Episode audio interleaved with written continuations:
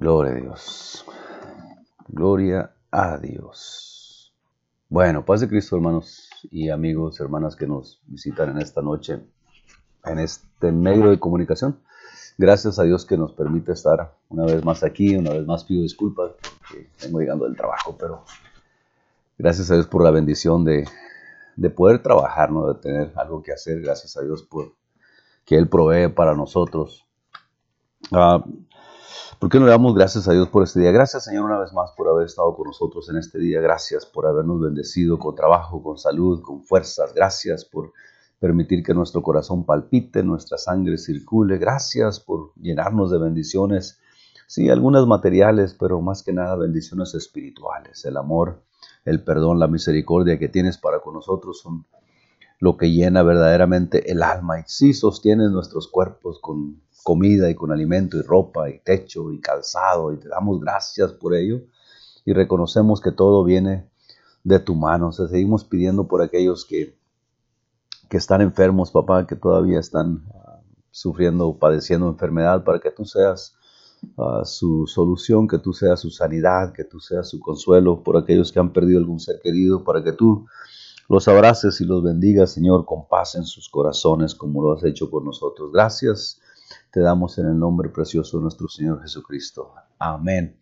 Bueno, una vez más, paz de Cristo, hermanos. Gracias a Dios que estamos ah, en, esta, en esta tarde, en esta noche, una vez más, ah, estudiando la palabra de Dios. ¿no? Estamos estudiando, si usted recuerda, el miércoles pasado, estuvimos hablando acerca de, de ser uh, mayordomos, la parte número dos de la lección, que hablaba pues de las cosas que Dios ha puesto en nuestras manos y cómo nosotros debemos ah, de, de, administrar las cosas. Y mirábamos el, por qué damos, motivo principal, porque amamos a Dios, amamos su obra, cómo y cuándo damos, bueno, pues bíblicamente ah, nosotros podemos dar el diezmo, podemos dar ofrendas, ah, podemos asistir a muchas cosas más también con nuestra economía, en el, en el aspecto económico, en el aspecto literal, monetario, ¿no? Y miramos también un poquito acerca de que, bueno, las ofrendas son parte de lo que Dios ah, requiere y recibe de nosotros también. Y una de las cosas que quisiera hablar ah, en esta tarde y en este día de hoy es esta clase del día de hoy que tiene mucho que ver con, lo que hemos hablado en las últimas dos, tres, ya tres lecciones, ¿no? Ah, que se llama Me alcanza con el 90%. El diezmo hablábamos el miércoles pasado. Bueno, pues el diezmo es el, la décima parte de nuestras entradas, ¿no? el 10%, uno de cada 10, 10 de cada 100, 100 de cada 1000, y ahí nos la llevamos con la, el punto decimal. Ah, y, como nosotros voluntariamente entregamos el diezmo a Dios, ah, pagamos el diezmo a la iglesia para que la iglesia funcione, para que los asuntos eclesiásticos funcionen, para que la luz en el templo esté prendida y todo lo demás. Ah, salario de pastores y gastos de administración y todo lo que requiere mantener una, congregación, un templo funcionando, ¿no? Ah, ahora, entregamos el 10% voluntariamente y la pregunta del día de hoy en esta lección es, ¿me alcanza con el 90%? ¿Me alcanza con lo que me queda? En otras palabras, el 90% que nosotros, si damos el 10% del 100, pues obviamente nos quedamos con el 90%, ¿no? Y la lección del día de hoy, número 28, se llama Me alcanza con el 90%. Malaquías 3.10 que ya hablamos de este versículo el domingo, el miércoles pasado, y, bueno, ah, tenemos que tomarlo con mucha cautela, tenemos que nosotros que mirar a quién, cómo, cuándo y por qué. Pero nos conviene a nosotros estudiar este pasaje porque el Señor le dice al pueblo de Israel, trae los diezmos al alfolí y haya alimento en mi casa. Y probadme ahora en esto, dice Jehová de los ejércitos, si no os abriré las ventanas de los cielos y derramaré sobre vosotros bendición hasta que sobreabunde. No solamente bendición, sino hasta que sobreabunde. Más allá de lo que necesitas, más allá de lo que ocupas, Dios nos va a proveer. Yo creo que ya para estas alturas, la gran mayoría que tenemos tiempo caminando con el Señor y cumpliendo con el mandamiento del diezmo y las ofrendas, hemos entendido que sí, Dios, y hemos comprobado que Dios provee mucho más allá de lo que nosotros necesitamos. Amén. La, gran mayoría de nosotros hemos pasado por situaciones económicas precarias, eh, de mucha necesidad, pero también Dios ha traído mucha abundancia en nuestra vida, ah, económicamente y sobre todo espiritualmente. So, vamos a entrar a esta lección por nuestro hermano Elías Páez. Y dice el escritor así rápidamente, porque quisiera compartir dos lecciones el día de hoy. dice el escritor, queremos básicamente hablar del diezmo. En el hebreo la palabra masra y en, el griego decato significa lo mismo, décimo o décima parte. Veamos lo que significa diezmar en diversos sentidos. Matemáticamente es una décima parte. Génesis 28, 20, allá donde el Señor habló con Jacob y Jacob luchó con el ángel y el ángel pues eh, bendice a Jacob y ya conocemos la historia, ¿no? Al principio del pueblo de Israel, el patriarca del pueblo de Israel. Y dice, y esta piedra es puesto por señal, será casa de Dios y de todo lo que me dieres, el diezmo apartaré para ti, dijo, ah, ah, dijo, el, dijo Israel antes de que, de que le cambiara el nombre del Señor a Jacob. Bíblicamente es una ley. So, hay, algunas cosas, cuatro cosas que se van, ah, cinco cosas que se van a mencionar aquí. So, matemáticamente es una décima parte, bíblicamente es una ley. Ah, aunque esta ley fue dada al pueblo de Israel en el Antiguo Testamento y nosotros ya no llevamos este tipo de ofrendas o, de diezmos, no diezmamos las vacas y no diezmamos, porque, bueno, la economía es diferente el día de hoy. Ah, bíblicamente es una ley. Uh, Deuteronomio 1, 12, 6 dice, y ahí llevaréis vuestros holocaustos, vuestros sacrificios, vuestros diezmos y la ofrenda elevada de vuestras manos vuestros votos, vuestras ofrendas voluntarias y las primicias de vuestras vacas y vuestras ovejas. Uh, so, número uno, eh, matemáticamente, pues es una décima parte, bíblicamente es parte de la ley que se le entregó al pueblo de Israel. Número tres, moralmente es una deuda porque Dios pregunta, dice el pueblo, ¿en qué te hemos robado? Bueno, pues el Dios le contesta en, en vuestros diezmos y ofrendas, y hemos escuchado mucho de esto. Económicamente es una inversión Uh, dad y se os dará medida buena, apretada y remecida y rebosando darán en vuestro regazo, porque con la misma medida con que medís, os volverán a medir. Yo creo que ya pasé bastante tiempo en la clase pasada explicando esto. ¿no?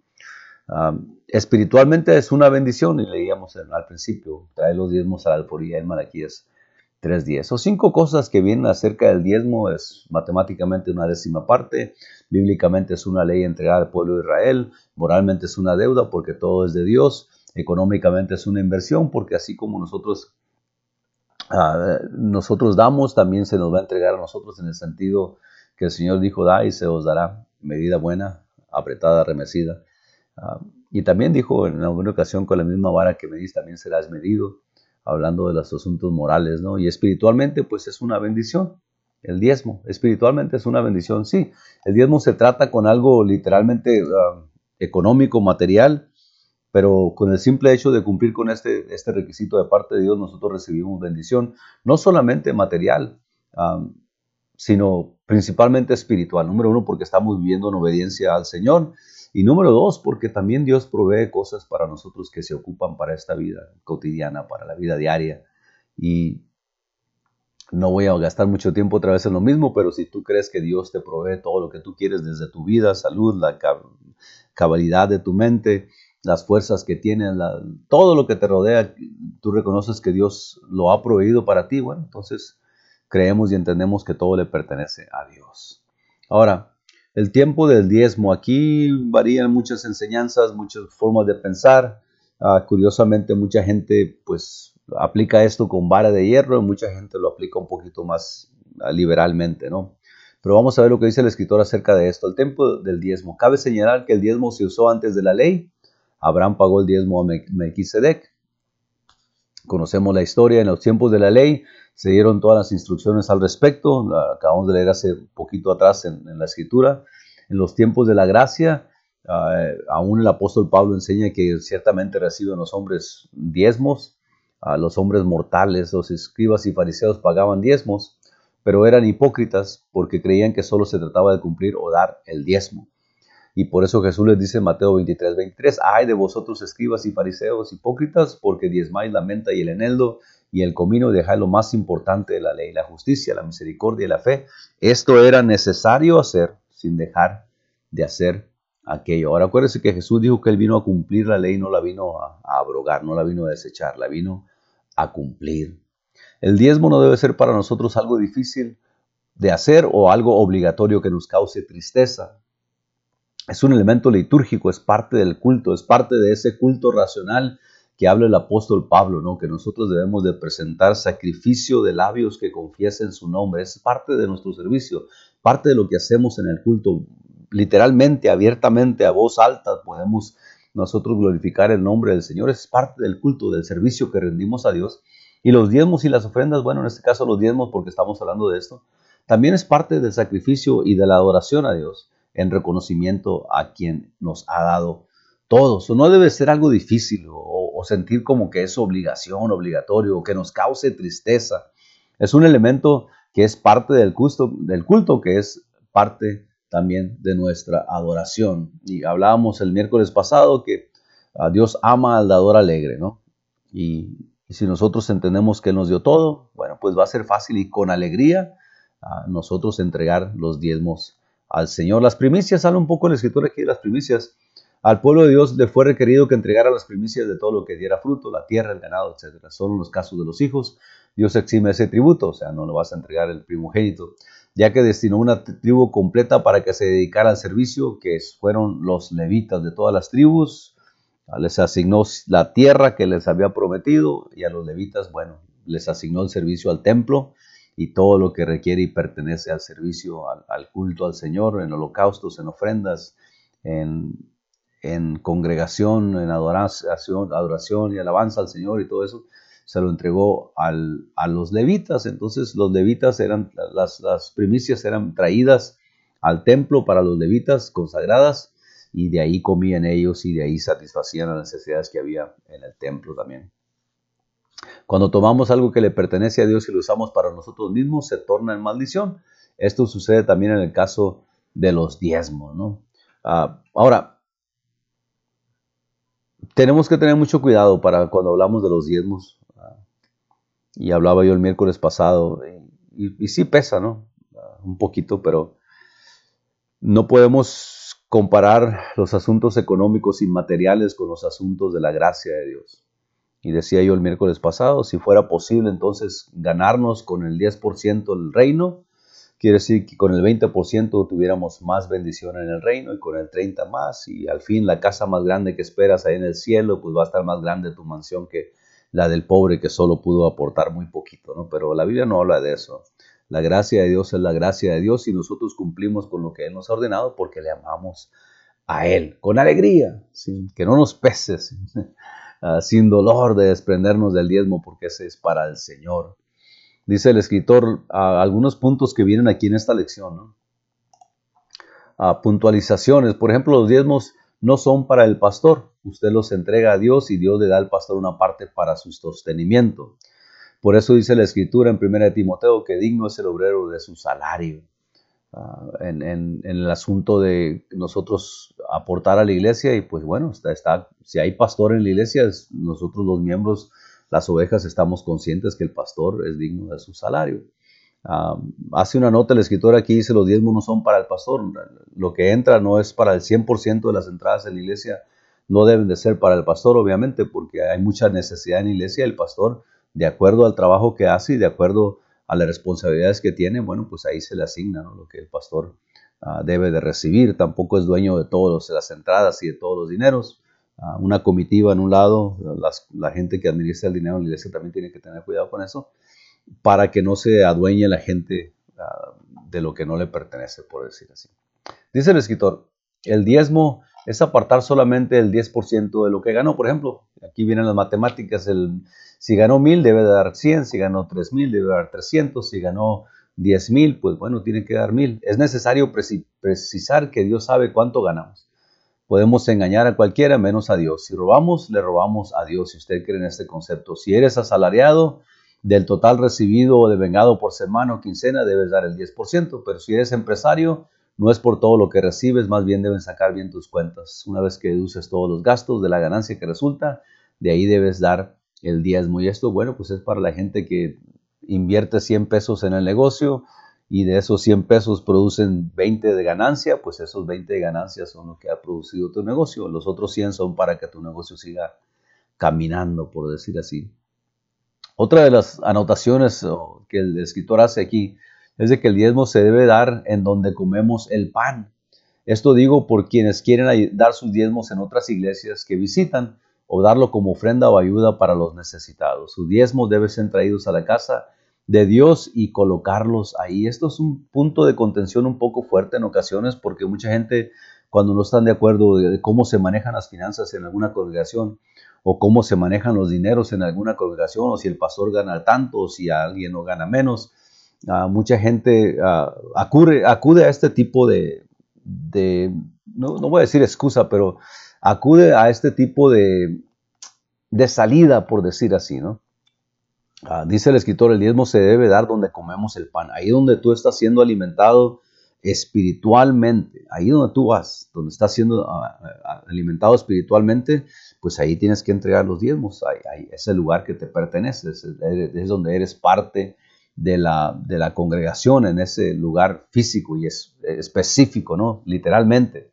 Y dice el escritor, hace una nota, digo, por quienes quieren dar sus diezmos en otras iglesias que visitan, bueno, a mí me gusta más cómo está el asunto allá, pues allá voy a dar mis diezmos, pero yo pertenezco aquí porque aquí está mi familia, aquí están mis hijos y aquí está mi esposo y mi esposa, o aquí nací yo, o aquí me queda cerquitas de la iglesia, pero los diezmos los voy a estar dando allá porque me gusta cómo hacen las cosas allá. Bueno, pues es bien fácil, váyase para allá, coopere allá, trabaje allá, evangelice, haga crecer la iglesia, ponga los esfuerzos completos donde usted está. Y los diezmos son parte de lo que nosotros debemos entregar en la congregación donde nosotros estamos. Es, debería ser muy obvio para todos, pero hay gente que todavía ah, no entiende esto o no quiere entender esto. Dice el escritor, o darlo como ofrenda o ayuda para los necesitados. También nos podemos ah, nosotros, ah, no voy a decir esconder, porque el hecho de dar, es, eso satisface a Dios también. Pero la iglesia fue establecida obviamente para trabajar como un organismo, como un solo cuerpo, como, como Cristo estuviera ahí en la iglesia y él diera de comer a los necesitados y él llevar el pan a los hambrientos y llevarle agua a los sedientos. Uh, ahí traemos nosotros nuestros diezmos uh, y, lo demás que quisiéramos aportar, uh, lo demás que quisiéramos ayudar o ofrendar para los necesitados o para alguna otra necesidad en, en, alguna otra parte o un mismo dentro de la iglesia, bueno, pues eso lo consideramos ofrendas, ¿no? Los diezmos son parte de la economía, de la economía corriente dentro de las congregaciones. Corriente en el sentido de que, decíamos en la clase pasada, se tiene que dar sistemáticamente, ¿no? Cada, para nosotros, pues cada día de cheque, no hay otra forma de ponerlo más claro que eso. Sus diezmos deben ser traídos a la casa de Dios y colocarlos en el altar. Dice, todos debemos diezmar, todos incluyendo al pastor, a los ministros, a los apartados, a los líderes de grupo, a los líderes de departamento, todo aquel que recibimos compensación por nuestro trabajo, ahí debemos aportar y, separar el diezmo para Dios, ¿no? Sobre todo los ministros, ya que debemos dar testimonio de ellos. Sin embargo, a nadie se le exige, más bien es un acto de fe, de convicción, de agradecimiento, de amor a la obra de victoria.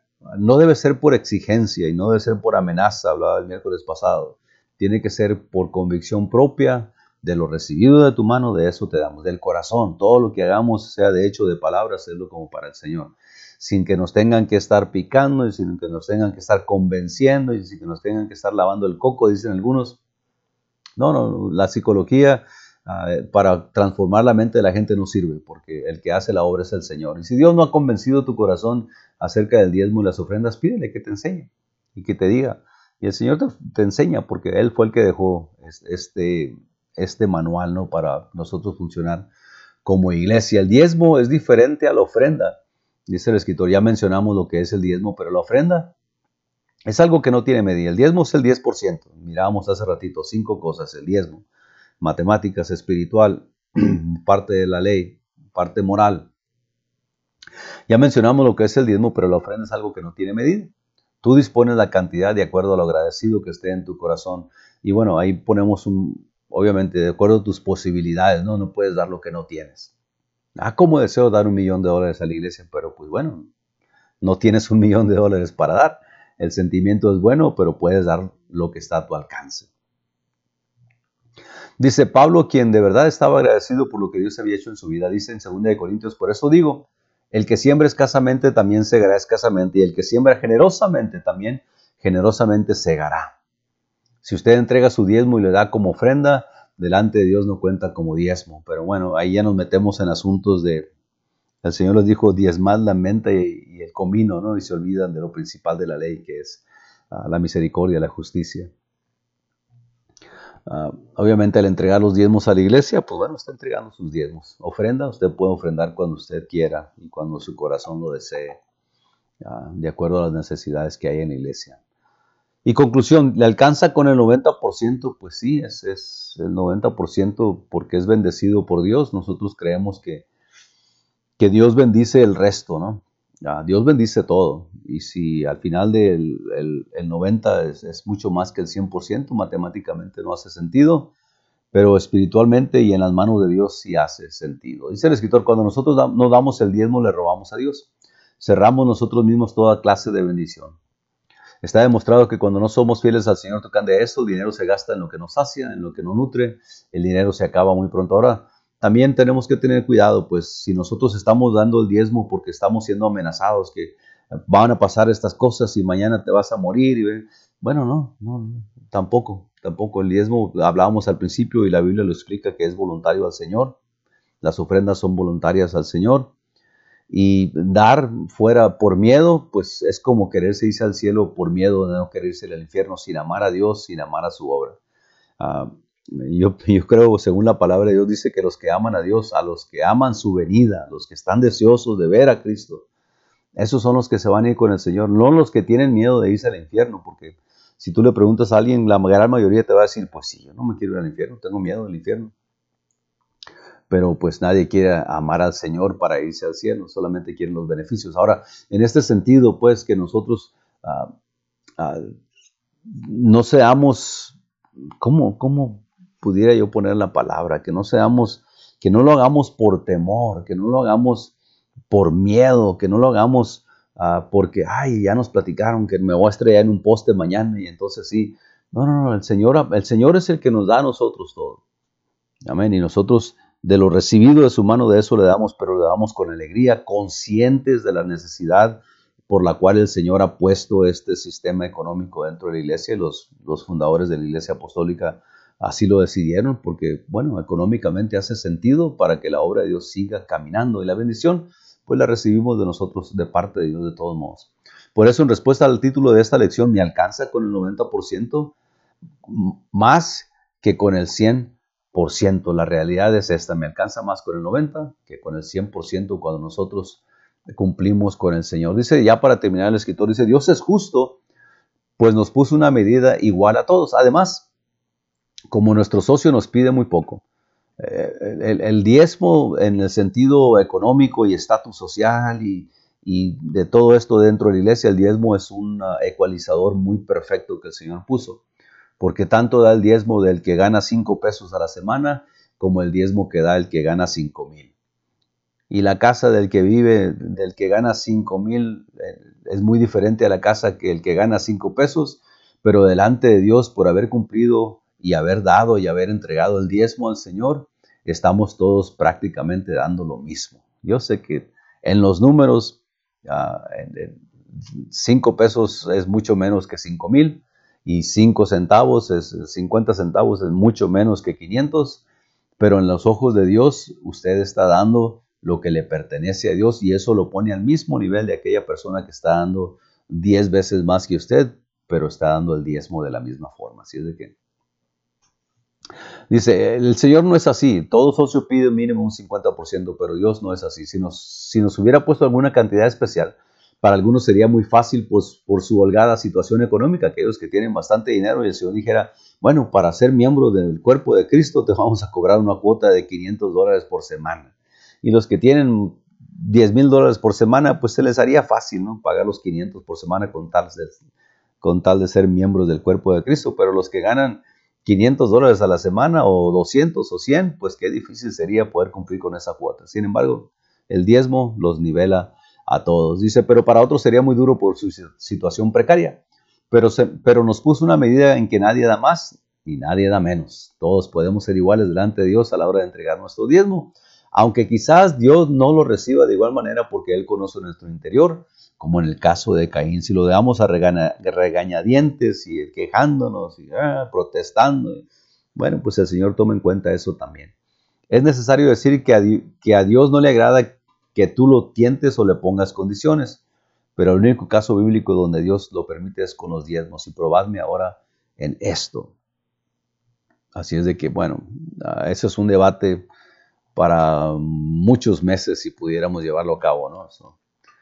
Ah, entonces, ¿me alcanza con el 90%? Sí, sí te alcanza con el 90%. El 90% es bendecido de parte de Dios, pero no, no el hecho de que te alcance o no te alcance, aquí el hecho es de nosotros presentarlo delante de Dios y cumplir con el requisito del Señor. Y más que eso, pues también ayudar para que la obra del Señor siga adelante. Si no, pues nos convertimos en cualquier otro club, en cualquier otra asociación que hay, you miles y miles en este mundo. Entonces, gracias a Dios por esta lección que me alcanza con el 90% y, y, quería ah, incluir esta otra parte de la lección, si usted me permite, vamos a terminar pronto, la lección número 29 porque tiene mucho que ver con lo que acabamos de hablar por las últimas tres clases, la cuestión económica dentro de la iglesia y luego la satisfacción que trae a nuestro ser el cumplir con los mandamientos del Señor. Esta escritura, ah, o esta lección más bien, la lección número 29, se llama contentamiento. Y, si nosotros cumplimos con lo que acabamos de hablar por los últimos ah, tres miércoles, entonces el contentamiento que va a traer nuestro corazón va a ser muy satisfactorio, ¿no? Porque, número uno, vamos a disfrutar todo lo que Dios nos ha dado. Ah, número dos, vamos a cumplir con lo que Dios ha demandado de nosotros. Y número tres, pues vamos a tener para disfrutar, para seguir viviendo, para seguir satisfaciendo las necesidades que tenemos físicas y literales y sentimentales y espirituales y morales y todo lo que usted quiera ponerle ahí. Lección número 29, contentamiento. Dice 1 Timoteo 6:6 porque gran ganancia es la piedad acompañada de contentamiento. Gran ganancia es el amor acompañado de contentamiento, de satisfacción. Gran ganancia es la piedad acompañada de contentamiento. Dice, ¿qué tan contentos estamos con lo que tenemos? Y si pudiéramos pararnos ahí y dejar esta pregunta en el aire y, y cada quien la contestamos de acuerdo a lo que hayamos entendido, lo que estemos viviendo, yo creo que sería muy provechoso ser honestos con nosotros mismos. Y, yo no tengo que contestar su pregunta, esta pregunta por usted, la pudiera contestar por mí solamente. Pero el escritor empieza con esta pregunta, ¿qué tan contentos estamos con lo que tenemos? Y lo empieza a delinear. Vivimos en un mundo que valora los bienes que poseemos. Por eso es que hay guerras, por eso es que todo el mundo quiere un mejor trabajo, todo el mundo quiere más dinero, todo el mundo quiere una casa más grande, un carro más nuevo, qué sé yo, siempre estamos, aún los que dicen que no, yo con eso estoy bien aquí en esta chusita, aunque se gotea, que no, no es cierto. Si pudiera tener una casita mejor que no se gotee, yo le aseguro que usted buscara tener una casita que no se meta el agua. Así es de que, ¿qué tan contentos estamos con lo que tenemos? Vivimos en un mundo que valora los bienes que poseemos. Hasta hay un, hay un dicho muy usado por muchos que dice, tanto tienes, tanto vales. Sin embargo, el tener o poseer algo no es garantía de estar contentos y mucho menos de ser felices. Y esto es muy interesante, ¿no? Porque el engaño del mundo en, esta forma de pensar es de que si tienes más, pues bueno, más, más feliz vas a ser, menos preocupaciones, no te vas a preocupar de qué vas a comer, qué vas a vestir, porque lo vas a tener todo. Entre más tengas, pues más vestidos tienes, más zapatos tienes, más casas tienes, más carros tienes. Al día de hoy, pues aquí en Las Vegas, pues casi nadie tiene vacas, pero uno que otro estoy seguro que tiene más de una vaca y, ahí en los ranchos, pues eso es lo que vale, ¿no? Ah, sin embargo, el tener o poseer algo no es garantía de estar contentos y mucho menos de ser felices. Ahora, esta, este asunto de la posesión, entre más tienes, más vales, o, tratar de tener más para estar feliz, esta es una, es una arma del diablo, dice el escritor. Quiere volcar nuestro contentamiento, quiere convertir nuestro contentamiento en cosas que no dan vida, en cosas superfluas, superficiales en lo que no es pan, en lo que no aprovecha. Esto de posesiones es una arma del diablo que nos puede desviar a nosotros para empezar a amontonar cosas, posesiones, qué sé yo, que no satisface al final ah, el, anhelo y el deseo del alma, del corazón del hombre o de la mujer. Ah, curiosamente, pues para los que nunca hemos sido millonarios o ricos, esto es algo que siempre hemos leído, pero tú te das cuenta que Ah, siempre decimos la gente más rica es la gente más miserable y la gente más rica no saben lo que tienen y la gente más rica son las más ah, infelices y la gente más rica, bueno, Ah, en lo personal, pues yo no he conocido ningún millonario. Ah, y nunca he sido millonario tampoco, pero yo me he dado cuenta que si esto tiene mucha aplicación porque siempre deseamos tener algo más, siempre. Tú y yo estamos en este país, la mayoría que estamos de este lado del cerco, pues no nos vinimos nomás a ver qué, cómo se habla el inglés, sino nos vinimos porque supuestamente acá había mejores oportunidades. Allá en el rancho, pues no tenías que comer y acá te dijeron que sí había y querías más, bueno, pues te viniste para acá, me vine para acá y acá estamos todos después de 50, 80 años, ¿no? Seguimos de este lado. Pero esto se puede convertir en, en, una, en un arma peligrosa de parte del diablo. Dice, de hecho nuestros días están plagados de un sentimiento de descontentamiento. Si no estamos contentos, habrá familias desunidas, divorcios, rebelión en los hijos, carnalidad en muchos, gastos y deudas, suicidios y tantas cosas más. Aquí estamos hablando de usted y, de mí, ¿no? Que ya hemos creído en el Señor. Jesús lo mismo lo dijo ahí en Lucas, mira. Mirad y guardaos de toda avaricia, porque la vida del hombre no consiste en la abundancia de los bienes que posee. En el versículo 13, ahí en Lucas 12, le dijo uno de la multitud, Maestro, di a mi hermano para que comparta la herencia conmigo. Y ese es el, ese es el contexto por qué el Señor me dice esto. Y luego le responde el Señor. Mas él le dijo, hombre, ¿quién me ha puesto sobre vosotros como juez o partidor? ¿Quién soy yo para decidir? Y les dijo, mirad y guardaos de toda avaricia, porque la vida del hombre no consiste en la abundancia de los bienes que posee. Lo dijo esto porque había una persona que decía, dile a mi hermano que me dé lo que me toca de la herencia. Y luego vamos a leer un poquito más adelante una parábola que sigue después de ahí, ¿no? Ah, dice el escritor, el problema no es tener bienes o propiedades, sino que éstas se conviertan en nuestro tesoro. Si algo debemos atesorar, si algo debemos valorar, es nuestro corazón. Proverbios 4:23. Sobre toda cosa guardada, guarda tu corazón, porque de él mana la vida, sobre toda cosa cuidada, algo que tú tienes cuidado de algo, sobre todo cualquiera, lo más que tienes que tener cuidado es tu corazón, porque ahí del corazón sale la vida. Ahora, tener o no tener, es algo interesante porque, pues bueno, unos quieren tener más, otros no tienen suficiente y a otros les falta mucho y otros no saben qué hacer con lo que tienen. Y empieza a hablar acerca del, del, apóstol Pablo una vez más. Pablo, quien tuvo una verdadera relación con Dios, conoció la voluntad del Señor y se empeñó en trabajar incansablemente en su obra. Él dijo, no lo digo porque tenga escasez, de ahí en Filipenses 4:11 dice, no lo digo porque tenga escasez, pues he aprendido a contentarme. Cualquiera que sea mi mi situación. Y ojalá que nosotros pudiéramos ah, sinceramente hablar de esta forma también, porque bueno, el Señor ha puesto muchas cosas en nuestro camino y siempre nos, siempre nos ha sacado adelante. Dice el apóstol, sé vivir humildemente y sé tener abundancia. En todo y por todo estoy enseñado, así que para estar saciado como para tener hambre, así para tener abundancia como para padecer necesidad. Y lo dice el escritor, no se, no, no se detiene con esa aseveración, va un poquito más allá y él dice, todo lo puedo en Cristo que me fortalece. ¿no?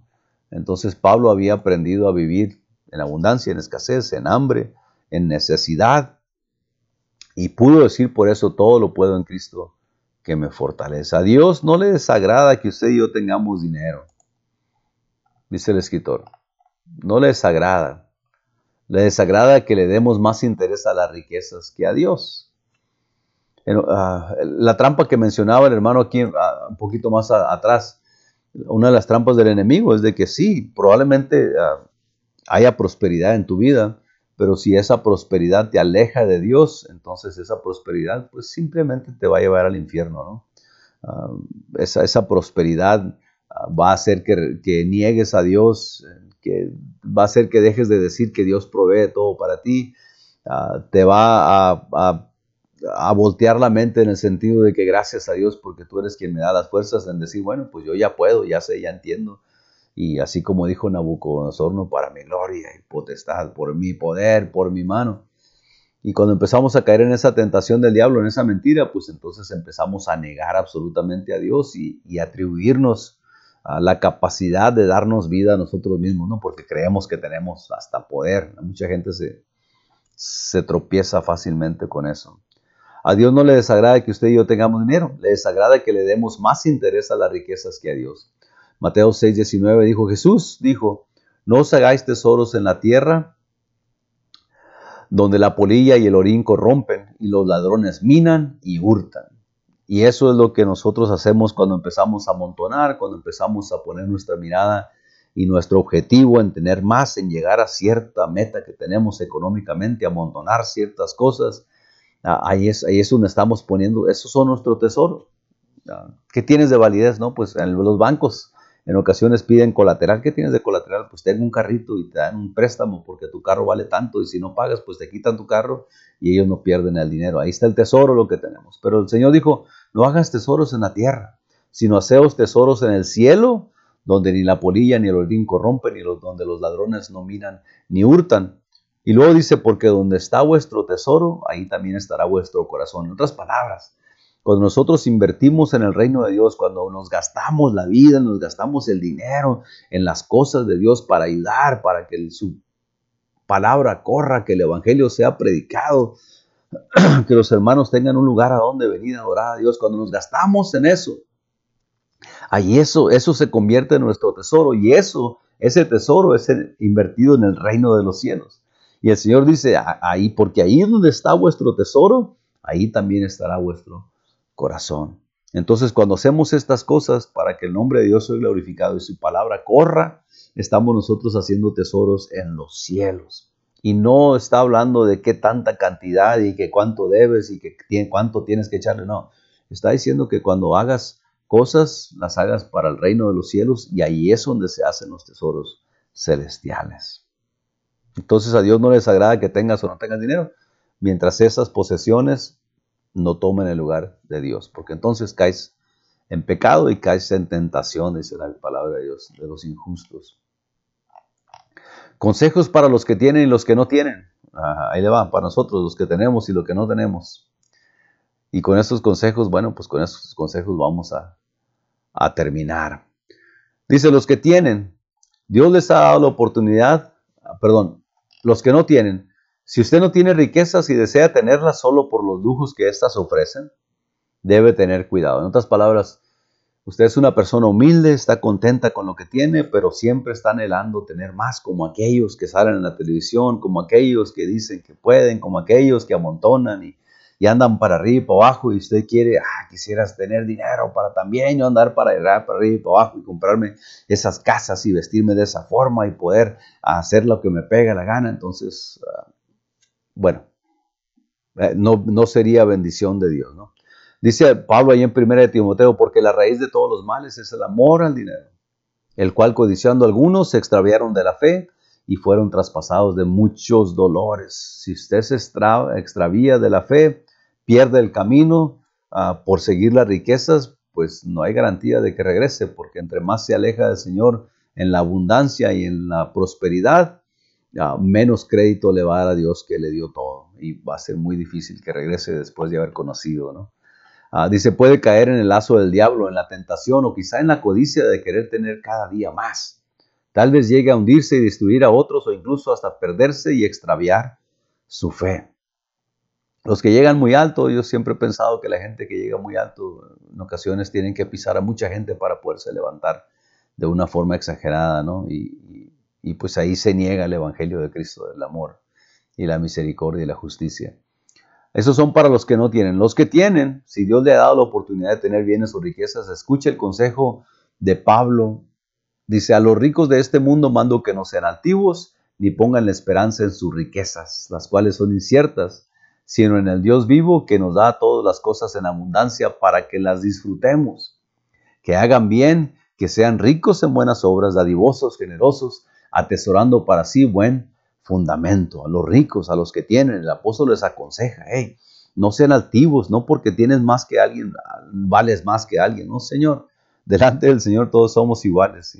Y, delante del Señor todas estas riquezas mundanas y, materiales se van a acabar. Pero tu alma vale más, eh, vale igual que la alma de un rico si está convertido al Señor y arrepentido, ¿no? Obviamente. La tuya también. Jesús mencionó la historia de un rico insensato en Mateo 12, 16, y luego mirábamos aquí, allá en Mateo, empezamos a leer desde, el 13, pero dice, después de que el Señor les dijo, mira, guárdese de toda avaricia porque la vida del hombre no consiste en la abundancia de los bienes que posee. También le refirió una palabra diciendo, la heredad de un hombre rico, de un hombre rico había producido mucho. Y él pensaba dentro de sí, diciendo, ¿qué haré porque no tengo dónde guardar mis frutos? Y dijo, esto haré, derribaré mis graneros y los edificaré mayores y ahí guardaré todos mis frutos y mis bienes. Y diré a mi alma, alma, muchos bienes tienes. Tienes guardados para muchos años, repósate, come, bebe, regocíjate. Pero Dios le dijo, necio, esta noche vienen a pedirte tu alma y lo que has provisto, ¿de quién será? Así es el que hace para sí tesoro y no es rico para con Dios. Por eso el Señor Jesús les decía, hagan tesoros en los cielos. Ah, no tiene nada malo disfrutar lo que Dios te ha dado, porque es bendición de Dios, pero es más provechoso todavía ah, repartir y dar lo que Dios te ha dado, porque al fin de cuentas, pues nada, nos vamos a llevar, ¿no? Y, lo que vamos a disfrutar va a ser la eternidad con el Señor, y ahí es donde los tesoros de veras cuentan. Entonces, dice el escritor Salomón mencionó lo siguiente respecto a los ricos, en Proverbios 23, cuarto, no te afanes por hacerte rico, sé prudente y desiste, no, no te aferres a ser rico. No, no, no te gastes la vida queriéndote ser rico. Dice, mejor hay que ser prudente y olvidarte de pensar que mañana voy a ser rico y entonces sí se acabaron los problemas. No, él, era el más rico del mundo y, los problemas, yo creo que fue de los peores problemas que puede tener una persona rica. ¿no? Ahora, otros puntos de generalidades, como estábamos mirando en, la clase pasada. Uno de los problemas de los que no tienen riquezas es que cada día quieren tener más y siempre tienen el temor de perder lo que ya tienen. Pero Eclesiastés dice, dulce, dulce es el sueño del trabajador, como mucho o como poco, pero al rico no le deja dormir la abundancia. Ahí viene una de las, de las cosas que nos enseña el escritor como preventiva, ¿no? Acuérdate. Ah, dice el, el, el, proverbista que el, trabajador es, duerme a gusto, como mucho, como poco, él duerme a gusto, pero el rico dice, no le deja dormir la abundancia. ¿Por qué? Porque, pues bueno, hay que ver quién roba y quién se lleva y cuándo voy a agarrar más. Y bueno, es el, pensamiento del rico. Y entre todo eso se olvida de disfrutar lo que Dios ya le dio.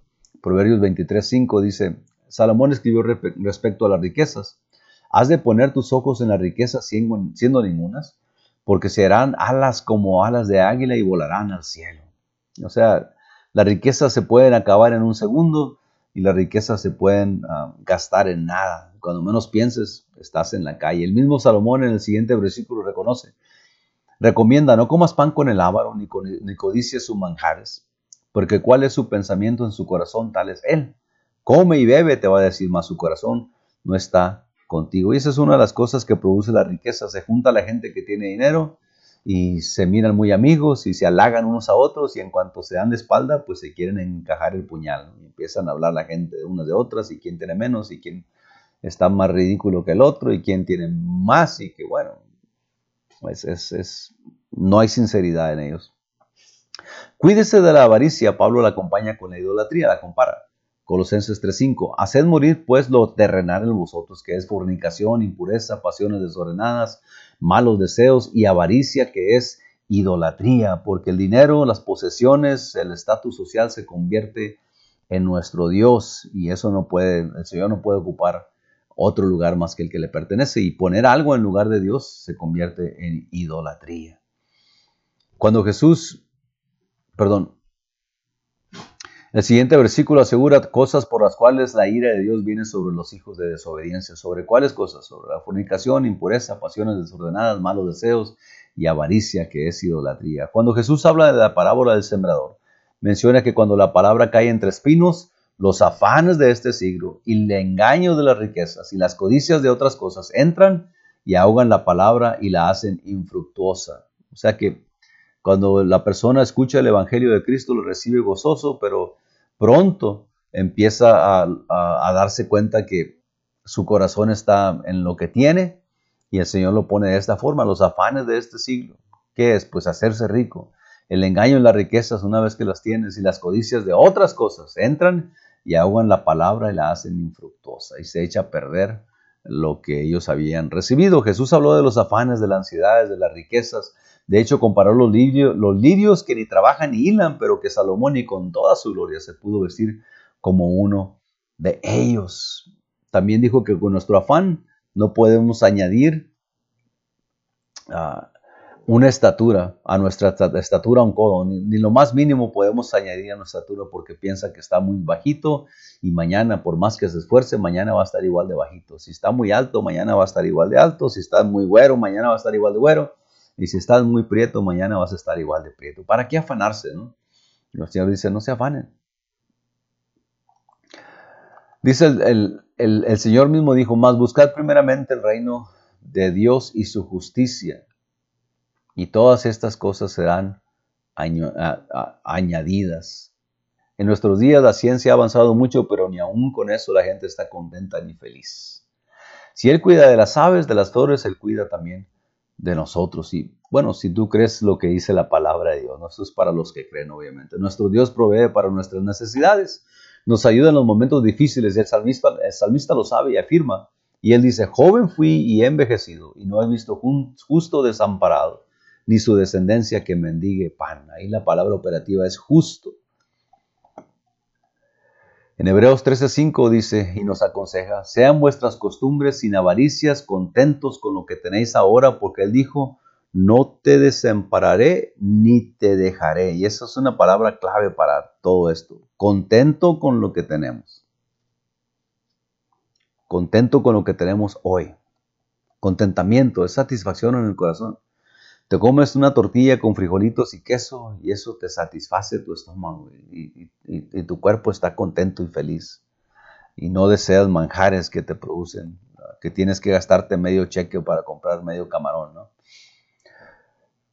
Dice el escritor, si hay algo en que, que nos puede hacer verdaderamente felices, es lo que Dios dice en su palabra. Solo Cristo puede hacernos felices. Nuestro contentamiento está en la muerte, en su muerte de Cristo, en su sepultura y en su resurrección y en su promesa de vida eterna. Ese es el gozo nuestro, ese es nuestro contentamiento. Que queramos más, que, que haya más para agarrar, que el mundo ofrece mucho más, es cierto. Hay mejores ropas, hay mejores carros, hay mejores casas, ah, todo hay mejor, pero el mundo lo presenta como la solución para los problemas y la necesidad del alma. Y nosotros, gracias a Dios, hemos entendido que con la muerte, la sepultura y la resurrección del Señor y su promesa de vida eterna es más que suficiente, ¿no? Y ya que el Señor nos ayude a vivir esta vida, a disfrutar lo que nos da y esperar su venida. Conclusión entonces, para Dios tenemos el mismo valor. El rico y el pobre se, se encuentran y a ambos los hizo Jehová, dice Proverbios 22. Tenemos el mismo valor delante de Dios. Jesús les dijo a sus discípulos allá en Mateo que difícilmente entrará un rico en el reino de los cielos. Y otra vez digo que es más fácil pasar un, por un, un camello por el ojo de una aguja que entrar un rico en el reino de los cielos. ¿Por qué? Pues por lo que se ha mencionado y por lo que Jesús mismo dijo, eh, de que poner hacer tesoros en la tierra donde mina, el orín corrompe y donde el ladrón hurta. Y eso no trae, dice el salmista, leíamos que las riquezas le salen alas y se van y cuando menos tienes ya no tienes nada. So, el rico que pone su confianza en sus riquezas, bueno, pues con sus riquezas va a, a perecer también, con sus riquezas va a morir. Dios es el dueño de todo lo que existe, lo visible y lo invisible le pertenece. A su palabra fueron creados, dice la palabra de Dios, de lo invisible creó lo visible. Eh, él, con su palabra lo hizo todo, a Él le pertenece todo. El profeta revela acerca de Dios en Ageo 2.8, mía es la plata y mío el oro, dice Jehová de los ejércitos, y no solamente en el sentido monetario, sino que literalmente la plata y el oro que existen en el mundo entero son de Dios porque Él lo creó con su palabra. Él es el dueño de los cielos, de la tierra, del sol, de los mares, de los montes, de los valles. Todo fue hecho por Él y para Él. Así es de que nosotros que nos encontramos un pedacito de piedra ahí que brilla como oro y es oro, ese oro lo hizo el Señor también. Así es de que nosotros no podemos producir absolutamente nada porque no tenemos poder creativo como Dios ni nadie lo tiene aparte de Él.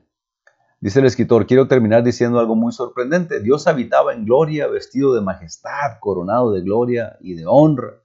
Su resplandor lo llenaba todo. Ángeles, arcángeles, querubines y serafines le daban loor sempiterno para siempre. Pero a pesar de esto, segunda de Corintios en el capítulo 8, versículo 9 nos revela, porque ya conocéis la gracia de nuestro Señor Jesucristo, que por amor a vosotros, y no, miramos que hay que dar por amor y es la única motivo y razón para hacerlo, que por amor a vosotros se hizo pobre siendo rico, para que vosotros con su pobreza fueseis enriquecidos. Y Pablo a los filipenses en el capítulo 2, versículo 7 añade, sino que se despojó a sí mismo tomando forma de siervo, hecho semejante a los hombres, y estando en la condición de hombre, se humilló a sí mismo, haciéndose obediente hasta la muerte y muerte de cruz. Gracias a Dios por su palabra. Entonces, bueno, la conclusión de estas últimas cuatro clases es de que Dios provee, Dios pone, Dios da.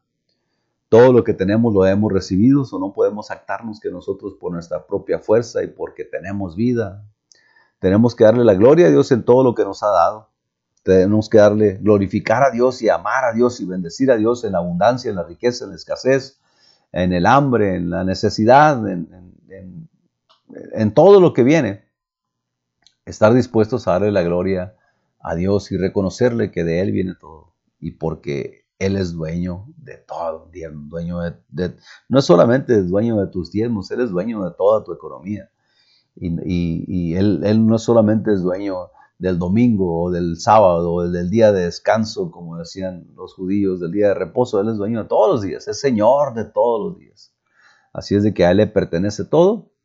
Y una vez más terminamos con esto de lo recibido de su mano, de eso le damos. Entonces hay que estar contentos con lo que tenemos y disfrutar lo que Dios ya nos ha dado. Amén. No se gaste la vida queriéndose hacer rico porque va a llegar el viejito, se va a hacer rico y luego le van a llamar a cuentas y dijo el Señor y todo lo que has amontonado, ¿para quién será? La próxima clase, el próximo miércoles, vamos a ver acerca de la unicidad de Dios, un Dios, un creador y un salvador. Si usted está recién bautizado o si está escuchando, ah, empieza a escuchar ah, el Evangelio a través de estos medios o cualquier otro medios, le recomiendo esta clase porque esto es una de las, de las bases de, de la doctrina apostólica, ¿no? Lo que creemos nosotros los apostólicos, que Dios es uno, un Dios, un creador y un salvador. Con la ayuda de Dios el próximo miércoles vamos a estar aquí. Lo invitamos a que nos visite, que nos acompañe una vez más. Gracias por el día de hoy que usted estuvo con nosotros. Ah, gracias a Dios porque Él nos bendijo con su palabra. Acuérdese, todo lo que tenemos es de Dios y de lo recibido de su mano, de eso le damos. Sigo bien repetitivo, pero no hay otro motivo para hacerlo por amenazas o porque te vas a ir al infierno, porque no, no, no. Se da porque amamos a Dios. Él nos dio a nosotros porque nos amó. Así es de que nosotros correspondemos a ese amor, aunque es muy mínimo lo que hacemos, pero lo correspondemos por amor a Dios y a su obra. Y le damos gracias a Dios. Le invitamos el viernes eh, servicio en vivo y en la iglesia de 7 a 8, sábado programa radial ah, de 7 a 8 la voz apostólica y el domingo de 5 a 6 en el templo. Todavía están las puertas abiertas y con la ayuda de Dios ahí estaremos para alabar y bendecir el nombre del Señor. Amén. Gracias por su atención. Cuídese, siga siendo prudente. El hecho de que ya haya salido la vacuna para este asunto del COVID no quiere decir que estamos exentos de, de contagiarnos. Siga siendo prudente, es algo bien fácil. Ser prudente, hacer lo que esté de su parte y que Dios se encargue de todo lo demás como siempre lo ha hecho. Amén. Que el Señor les bendiga y los amamos en el nombre del Señor y nos vemos el próximo miércoles con la ayuda de Dios.